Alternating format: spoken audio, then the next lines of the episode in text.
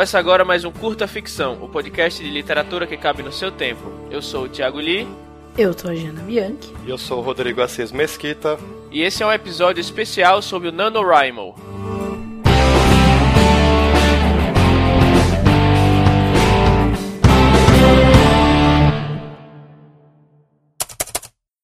Bom, esse episódio de hoje ele vai ser um pouco mais curto e simples, porque no momento estamos trabalhando no mês comemorativo de um ano do Curta Ficção. Agora em novembro a gente faz um ano e estamos trabalhando para conseguir entregar episódios nas quatro semanas do mês. E lá pelo fim do mês a gente também deve anunciar algumas coisas muito legais, então fica de olho. E falando em novembro, é nesse mês que todos os anos acontece o NaNoWriMo, que é o apelido do National Novel Writing Month. Apesar de ter National no nome, Hoje em dia, esse é um evento mundial que todo mês de novembro propõe a qualquer pessoa interessada que ela escreva um rascunho de no mínimo 50 mil palavras em 30 dias, o que dá uma meta desafiadora de quase 1.700 palavras por dia. Esse episódio ele vai ao ar no final de outubro agora, o que é alguns dias antes do começo oficial do NaNoWriMo. Então a gente resolveu fazer esse episódio para os ouvintes que vão participar, para os que estão pensando em se juntar a essa maluquice, ou até para aqueles que não sabem muito bem qual é a do Nano e gostariam de conhecer. E assim, por esses dias a internet fica cheia de ótimos conteúdos, né, sobre o Nano. Tem artigo de gente que já participou dando dicas mais práticas, tem guia de sobrevivência para quem quer conseguir as 50 mil palavras, tem um monte de coisa legal. Então a gente resolveu produzir um conteúdo um pouquinho diferente. A gente resolveu listar nove hábitos que você pode buscar durante o nano, que é propício se buscar durante o nano, mas que depois você pode incorporar também como benefícios na sua rotina convencional de escrita. E o legal desse projeto, que a gente vai falar mais sobre ele durante o episódio, é que o mais importante nem é em si a conseguir atingir a meta no final, mas entrar em contato com a comunidade e, descobrir ou redescobrir a relevância que a escrita assuma durante esse mês. É um mês que as redes sociais ficam cheias de discussões sobre escrita, sobre criações, sobre hábitos e até sobre os projetos em andamento de vários escritores, inclusive famosos. Então é um bom momento, uma boa oportunidade para se engajar. Bom, então vamos lá, vamos começar com os hábitos. Hábito número 1. Um, Busque a meta de palavras, mas não deixe que a produtividade abaixo da meta diária tire o seu ânimo. Bom, as metas de escritas ela têm dois, dois lados, né? Ao mesmo tempo que elas funcionam como ótimos motivadores, se você não alcançar elas, às vezes, causa uma frustração que pode prejudicar ainda mais sua produtividade. Escrever não é uma coisa fácil, é cansativo, é trabalhoso, a gente sabe, e às vezes você está animado com a ideia, mas está tão cansado que é mais fácil ir assistir alguma coisa e deixar escrita para o dia seguinte, sempre procrastinando. Uma meta clara e plausível pode servir para tirar você da inércia ou até para fazer você se puxar um pouquinho além do limite, especialmente se você compartilha essa meta com outras pessoas, como é o caso do Nano. Mas a vida continua acontecendo, é normal, né? A gente não atingir as metas diárias. A meta do Nano, especificamente, é consideravelmente alta, que são 1.700 palavras por dia, o que significa que um dia sem escrever já atualiza a meta do dia seguinte para 3.400 palavras. É um número que já é meio desesperador. É muitas vezes, sob essa ótica, o escritor simplesmente desiste do Nano ou do projeto inteiro porque não vai mais conseguir alcançar a meta de 50 mil palavras em 30 dias. Mas 500 mil palavras por dia já é muito melhor do que zero, né? Então, às vezes, essa já é uma produtividade muito maior do que sua produtividade normal. Então o hábito aqui é você utilizar a meta para se puxar para frente, mas ficar bem atento para não deixar que seus pequenos fracassos ou a baixa produtividade em um dia sejam suficientes para afetar a sua produtividade como um todo. Então, o hábito 2 é aqueça os motores antes de começar um novo projeto. Então, assim, o começo de um novo projeto ele pode ser crucial para esse projeto vingar ou não. É, as primeiras sentenças, os primeiros parágrafos são muito importantes em si, né? A gente já falou um pouco disso aqui no, no Curta Ficção. Mas mesmo antes disso, é interessante você saber mais ou menos qual clima, qual atmosfera você quer para o seu projeto. E geralmente essa atmosfera só aparece depois de algumas tentativas descartadas, algumas experimentações. Eu acho que esse processo é bem particular, mas muitos experimentam 3, 5, 10 começos, né? Cada um de uma página, por exemplo, até chegar nesse clima. Não tem problema nenhum começar um projeto de um jeito, deixar ele ir se modificando ali ao longo do manuscrito e depois editar o começo para que tudo fique coerente. Aliás, essa é uma prática bem comum. É, mas às vezes, se uma história não começa com esse clima, com essa atmosfera certa, ela pode começar a parecer desinteressante, errada ou desanimadora pro próprio escritor. E projetos ótimos podem, né, ir pro lixo por causa disso. Então, uma dica é experimentar começo de narrativa antes do nano, se você já tem a ideia, obviamente, né? Antes de ter a meta e o tempo limitado ali de 30 dias pressionando você. Então você pensa lá objetivamente no clima que você quer para sua narrativa e uma dica para você pensar um pouco nisso é reler começos de livros que tenham essa mesma atmosfera que você pretende dar para seu para sua narrativa, experimente. Abre um caderno, um documento, né? Vai testando vários começos. Então, tipo, ah, faz um começo mais sério, mais cômico, mais épico, experimenta a primeira pessoa, a terceira pessoa, vários pontos de vista e tal. E aí, quando você tiver clima lá, atmosfera que te deixa morrendo de vontade de escrever, aí você pode começar o projeto já dentro do Nano, que você vai ter uma vantagem aí de já ter passado por esse comecinho que geralmente é mais turbulento. A terceira dica ou terceiro hábito para aproveitar no NaNoWriMo é aproveite para desligar um pouco seu editor interno. Como o Lee já falou, a meta de 1.700 palavras por dia é desafiadora para a maioria das pessoas. Especialmente para quem, como eu, o Lee, a maioria dos escritores trabalha, tem um outro emprego além da escrita. Uma das coisas que ajuda muito a atingir a meta diária é escrever loucamente com o mínimo de edição possível. Quer dizer, você vai, vai pondo no papel, digitando, é, o fluxo de ideia que você vai tendo do texto. É, você pode até ter algum esqueminha que você pode ter preparado antes, ou, ou só ir sentindo a história, mas sem se parar para auto, se auto-questionar ou ficar mudando toda hora o seu texto. Vai seguindo em frente. Inclusive é um bom, é bom treino para para o desapego do texto inicial, assim, para deixar para depois a edição e revisão do texto. Claro que, assim, tem gente que consegue é, escrever com literalmente zero edição, sem nunca voltar para trás. E eu até admito que não é o meu caso, que eu preciso pelo menos voltar um pouquinho no, no texto para saber é, onde é que eu estava, qual que é o fio da meada, às vezes pegar o tom do texto, o tom da história, enfim, para me imergir novamente na, na história. Mas é, é, é um bom momento, de qualquer maneira, para aproveitar para você tentar algo diferente. Né? Se você é uma pessoa que duvida de si mesmo o tempo todo, fica toda hora querendo mudar e não progride, talvez seja um, uma, um bom gatilho, assim, uma boa oportunidade para se obrigar a tentar de um jeito diferente. Bom, e o hábito número 4 é busque constância. O que quer dizer isso? Existem alguns estudos que dizem que um hábito demora cerca de 10 dias para ser assimilado. Os 30 dias de NaNoWriMo são tempo mais do que suficiente para buscar constância na sua escrita, se você não tem. Há quem diga que escrever todo dia é essencial, mas como eu já disse aqui, a vida segue acontecendo e essa não é uma realidade para todo mundo.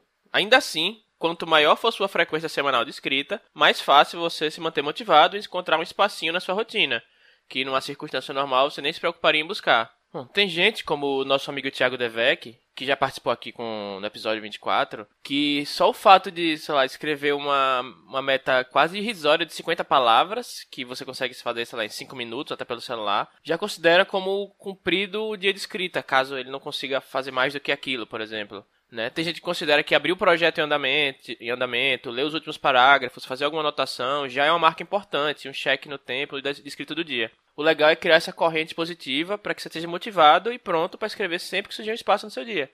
É importante também sempre estar conectado ao seu projeto ou projetos para se manter tendo ideias, mesmo quando a rotina está maluca demais para sentar e escrever. E o hábito 5 é o seguinte: é tente entender os seus próprios hábitos e a sua relação com a sua produtividade e o que você faz de hábito. Então a gente falou um pouquinho disso lá no episódio 19, que foi com o André Tim, mas cada escritor tem sua própria rotina. Cada escritor tem hábitos que fazem bem para ele, para produtividade, e também tem hábitos que podem funcionar para outras pessoas, mas que não têm efeito algum sobre um escritor em especial. Então, embora que a gente esteja falando de nove hábitos, né, que parecem interessantes, só você vai saber se ele serve ou não para você. E obviamente você só vai saber experimentando, né? Não tem outro jeito. E a gente colocou isso aqui como uma dica dentro do, desse especial do NaNoWriMo, porque o Nano é um bom laboratório. É um período curto de tempo em que você pode inserir e experimentar vários hábitos em situações que são bem adversas, né? Porque a gente tem no Nano aí metas desafiadoras, né, que o, o Lee já falou, 1.700 palavras é bem desafiador, em um mês que não é geralmente o mais tranquilo do ano para quem estuda, por exemplo, né? Porque geralmente você tá cheio de prova e tal. Então, todas as experiências que você fizer no Nano, você pode comparar com a sua produtividade, sua rotina normal para ver se você enxerga alguma diferença, alguma melhora, alguma piora. Então, se você tem um hábito na sua rotina normal que você acha que ele é ótimo para você, aí no Nano você pode modificar esse hábito, usar esse laboratório de 30 dias, porque é um tempo limitado ali de controle, para ver se ele funciona e de repente comparar com a sua produtividade convencional. Eu acho que o ponto-chave aqui é uma coisa que a gente fala muito, eu já falei em alguns textos meus no Medium e tal. Tente se conhecer. Tente observar com carinho quais mudanças que estão ali realmente fazendo de você um escritor melhor. Porque a gente já tem pouco tempo para escrever e escrever é um processo, né? E um processo é sempre uma coisa que pode ser otimizada. Ainda mais quando você tem, como eu falei, um tempo e um ânimo às vezes limitados, né? Pra, pra, pelo, pelo, pela rotina, pelo trabalho convencional. Então, use o Nano como um exercício de se conhecer e conhecer os seus hábitos. O quesito, ou, a dica, a sexta dica que a gente pode dar é não se compare com as pessoas, mas aproveite da experiência dos outros. Como até em outras áreas a gente vê bastante, cada pessoa tem um ritmo e não dá para comparar a vida que você tem com a vida de outras pessoas. Então é, eu conheço escritor, colegas assim, que escrevem às vezes 5 mil palavras, 10 mil palavras um dia. Tem gente que consegue escrever um livro em uma semana, é, a versão bruta do livro.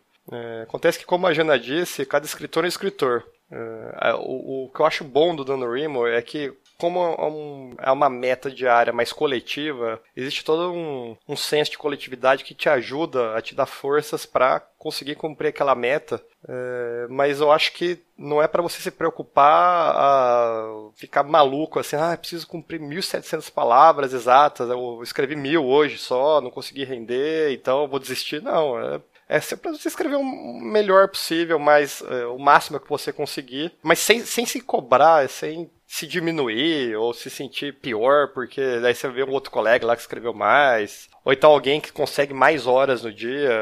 É, o importante, eu acho que é, é você aproveitar o momento para tentar usar isso como um incentivo de escrita diária por um mês. E isso pode fazer toda a diferença. E nossa dica número 7 é Aproveite a comunidade de escrita e busque a programação da sua cidade ou da sua região. Como o Rodrigo disse lá na introdução do episódio, o Nano é mais sobre comunidade do que sobre metas. É um momento ótimo para conhecer novos escritores, se inteirar do projeto, dos amigos ou conhecidos, falar sobre seus próprios projetos e até arrumar parceiros, né, betas, capistas, revisores. A organização oficial do NaNoWriMo tem braços pelo mundo todo, inclusive aqui no Brasil. Cada cidade ou região geralmente tem o seu próprio mini conselho oficial, que desenvolve programação cultural, encontros para escrita conjunta com outros participantes do Nano. Em São Paulo, né, onde a gente mora, no caso, provavelmente vai haver um ciclo de palestras, a exemplo de 2016, e a gente deve ter mais informação sobre isso nas próximas semanas. E vamos estar sempre postando pelas redes sociais e pelas redes do Curto Ficção. E por aqui já existe uma programação para todo novembro de sessões presenciais de escritas chamadas Write In. A gente vai deixar o link do evento no Facebook aqui no post. Mas o pessoal vai se encontrar todos os sábados de novembro, às 14 horas, no Vanilla Café, que fica na rua Antônio Carlos, na rua Antônio Carlos, número 452, do lado do metrô Consolação. A programação de outras cidades e regiões pode ser encontrada na comunidade brasileira do Nano, que se chama Nano Brasil, tudo junto, ou barra Nano Brasil Oficial. E aí o hábito 8 é o seguinte: seja rebelde, sem medo, crie as suas próprias regras.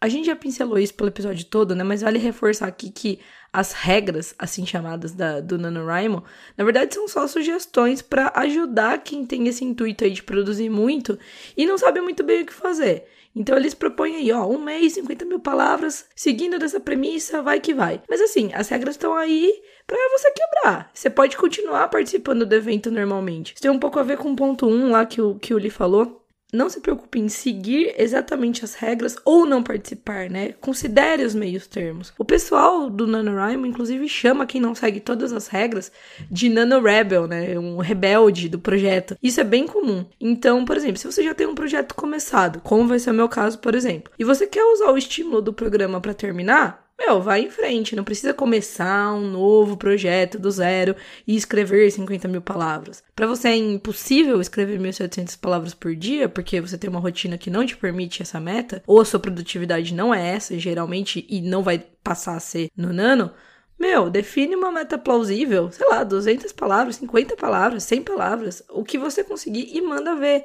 Né? Você funciona melhor com uma meta de tempo ao invés de palavra? Então, por exemplo, você ah, eu posso escrever meia hora todo dia? Então, meu, beleza, define que a sua meta é uma hora, meia hora por dia, ou define que é escrever todos os dias, como a gente falou lá, você pode até definir que escrever todos os dias pode ser escrever 50 palavras, como o Lee falou sobre o Devek, e você pode se considerar um participante do Nano. Então, sei lá, você não quer escrever um romance, né, que é a sugestão, é a proposta, né, pelo novel que tem no título aí, mas sim 10 contos de 5 mil palavras cada, ou contos com outras extensões, meu, vai que vai. Cria suas próprias regras e não fique se censurando pelo que os outros vão pensar ou vão considerar. Não tem um fiscal, tá, do Nano, que vai checar seu arquivo todos os dias.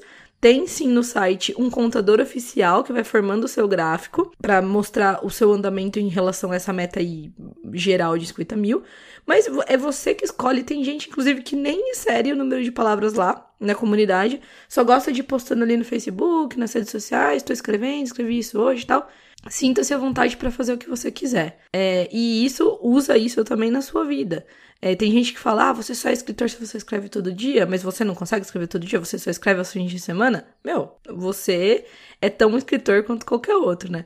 Esse é um hábito que eu acho interessante de assumir durante o nano e expandir, estender para a vida geral.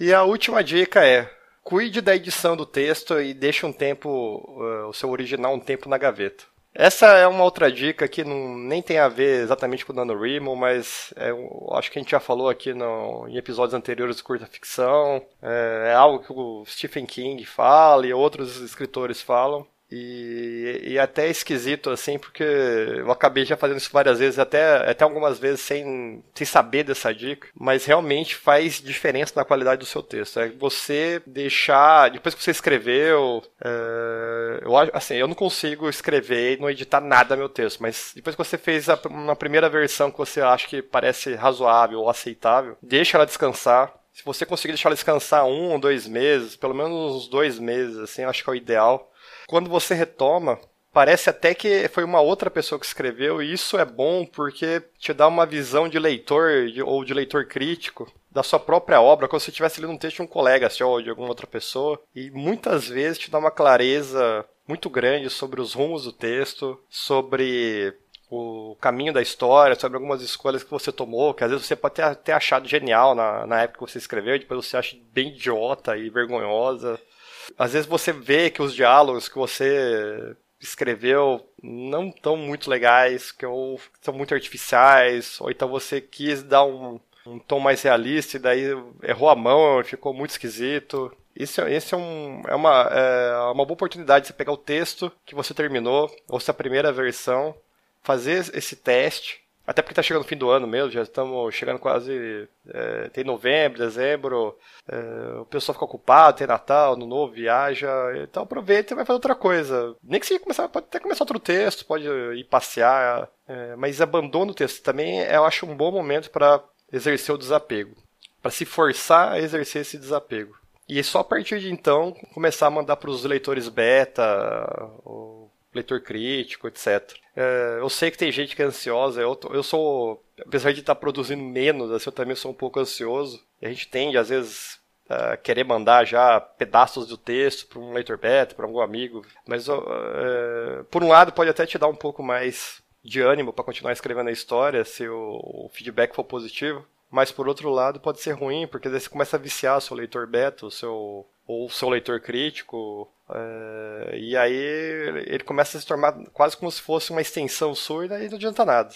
Eu acho que o ideal mesmo é, é você escrever o texto, dar uma editada nele para tirar assim as principais arestas e deixar descansar. E aí só depois retomar para fazer uma nova edição e aí, depois dessa, dessa releitura do próprio texto, mandar para o leitor beta e seguir no processo de crítica, leitura do texto e melhoria.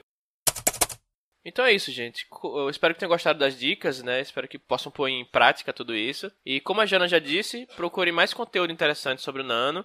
Juntem suas ferramentas e mãos à obra. E bom, eu vou participar do Nano esse ano de novo. É, esse vai ser o primeiro ano que eu vou tentar alcançar a meta de 50 mil palavras, porque nunca foi uma meta plausível dentro da minha rotina até então. Agora estou com uma rotina que supostamente deveria me permitir alcançar as 50 mil palavras. Mas mesmo que eu fale miseravelmente, né, com essas metas diárias, eu vou com certeza passar o mês inteiro trabalhando no meu romance. Porque sim, eu sou uma Nano Rebel, então eu tenho um projeto começado já.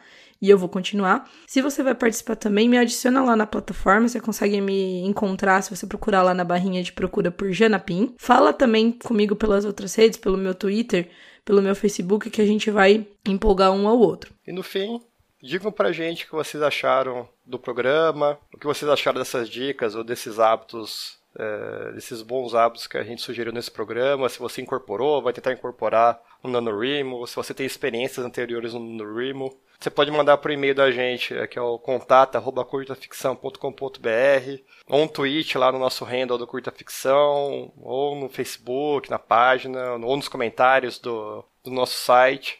O Lee mandou avisar que a gente teve uns problemas com o site, que alguns leitores avisaram, alguns ouvintes avisaram, mas agora já está tudo ok. E a gente, leia-se a Jana, vai responder todos os comentários por lá. Outra coisa também que a gente quer pedir para vocês comentarem aqui é o seguinte: você tá em outra região que não São Paulo, que o Li mencionou qual vai ser a programação?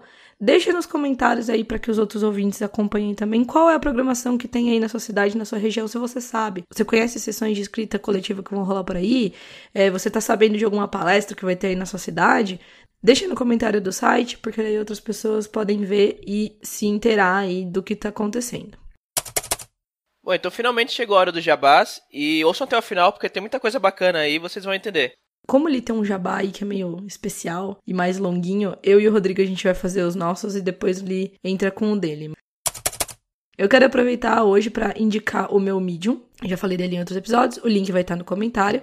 E é o seguinte, no momento em que estamos gravando esse episódio, eu tô terminando um artigo sobre o meu diário de escrita. Se vocês me acompanham pelos, pelas redes, pelo Twitter em especial, e pelo Instagram, é, eu tô fazendo, mantendo um diário de escrita desde o começo de outubro, então vai quase terminar um mês agora. E nesse artigo que eu tô escrevendo, eu falo um pouquinho como foi a minha experiência é, com o diário, com esse hábito ao longo do mês de outubro. Eu também falo de como eu pretendo usar esse hábito durante o mês de novembro para me ajudar com o Nano. Então, provavelmente ele vai estar escrito completo até o dia que esse episódio for lançado. E eu vou deixar o link. Se ele não tiver, se eu não conseguir terminar, eu acho que eu vou, mas se eu não conseguir terminar, é, me acompanhe lá pelas redes sociais, que é Janaína Bianchi Pin no Facebook, ou arroba no Twitter e no Instagram, que assim que sair eu vou publicar nessas redes aí.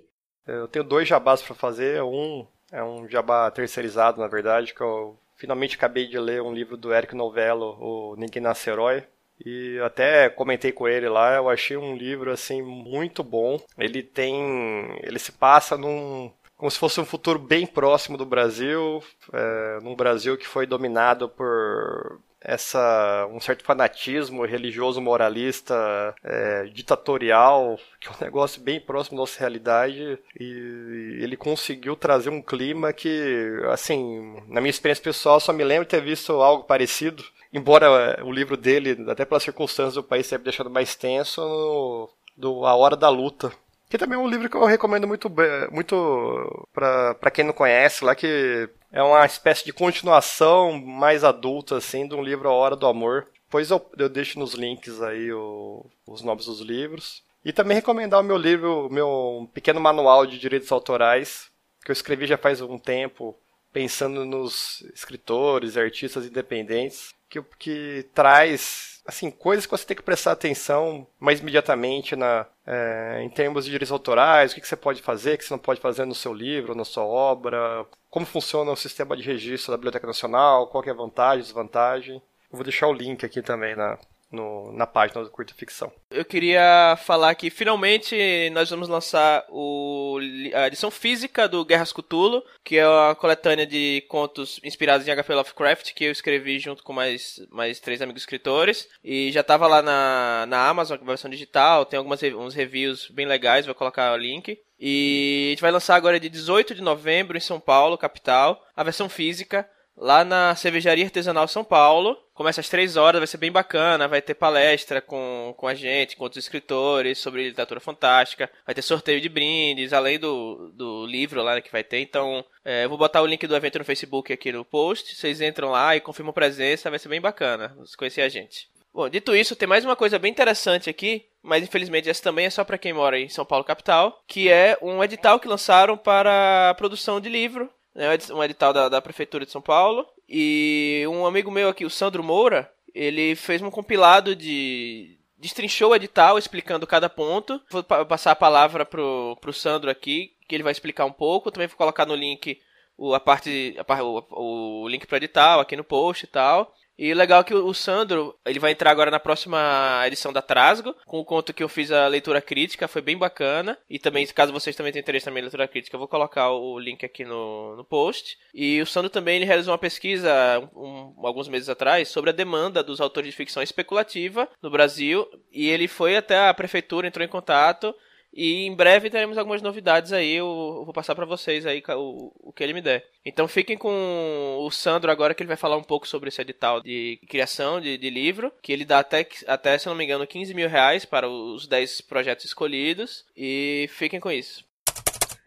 Oi gente, eu sou Sandro Gemoura, escritor de ficção científica e fantasia, também circense. Trabalhei muitos anos no, nas artes cênicas, com circo, e já ganhei alguns projetos culturais na, na área circense. E eu tô aqui justamente para falar para vocês como, como desenvolver um projeto cultural. São três pontos muito importantes que a gente sempre, sempre deve observar num projeto cultural. O primeiro deles é sempre começar a é, desenvolver seu projeto pelo orçamento. É, vamos imaginar, por exemplo, que você queira fazer um projeto de um livro e que você pretende fazer algumas edições, algumas cópias do livro em capa dura. E você escreve todo o seu projeto, é, justificando, explicando, em vários pontos você cita que você vai fazer esse livro em capa dura. Mas quando você vai fazer o orçamento, você vê que fica, ele fica financeiramente inviável. Você tem que retrabalho de retirar a menção dessa capa dura em todo o projeto. O orçamento será a base que você tem que fazer no edital. O segundo, o segundo ponto é você utilizar o próprio edital para fazer um checklist de todos os documentos que você tem que enviar. Pode ser um pouco parece parecer um pouco banal isso, mas na hora a gente acaba esquecendo uma coisa ou outra. É, o fato de você esquecer algum item do que o edital exige que você preencha, você acaba sendo desclassificado se esse item não, te, não constar. Então sempre acompanhe com o checklist. E por fim, o terceiro ponto é você provar que o, o impacto social, é, artístico e cultural do seu projeto. O projeto que tiver maior impacto para a sociedade é o projeto que tem mais chance de ser, ser contemplado, ser aprovado. O poder público ele quer entender o retorno que investir, é, no caso desse edital da Prefeitura de São Paulo, investir 15 mil reais no seu projeto, que retorno você vai estar trazendo para o público. Outra dica muito importante, como estamos tratando com a Prefeitura de São Paulo, a Prefeitura de São Paulo é muito rigorosa na prestação de contas dos seus projetos culturais. É, faça um orçamento preciso. Não infira nenhum dado, não, não invente nenhum número. Porque depois, quando você for prestar contas, você, as pessoas vão usar o seu orçamento para consultar se você seguiu aquilo na regra. Então, por exemplo, se você colocou que, que para fazer o código de SBN você vai pagar 300 reais, mas no fim você vai pagar 250, a prefeitura quer saber porque é onde, o que você vai fazer com esses 250 reais no, no final da prestação de contas. Faça um orçamento muito preciso. Eu acho que essas são as dicas assim mais simples e importantes para fazer um projeto cultural. É, eu deixei com o Thiago Lee um arquivo do edital comentado onde eu coloco, onde eu coloco muito mais detalhes, assim, outros pontos assim que as pessoas podem ter dúvidas nos projetos. E qualquer dúvida, pode me procurar no Twitter, arroba Moura Escritor, e você é para entrar em contato comigo e tirar alguma dúvida que, eu, é, que a gente conversa numa boa. Abraços. Então é isso, né, gente? Foi ótimo esse episódio. Obrigada, meninos. E tchau. Tchau. Tchau.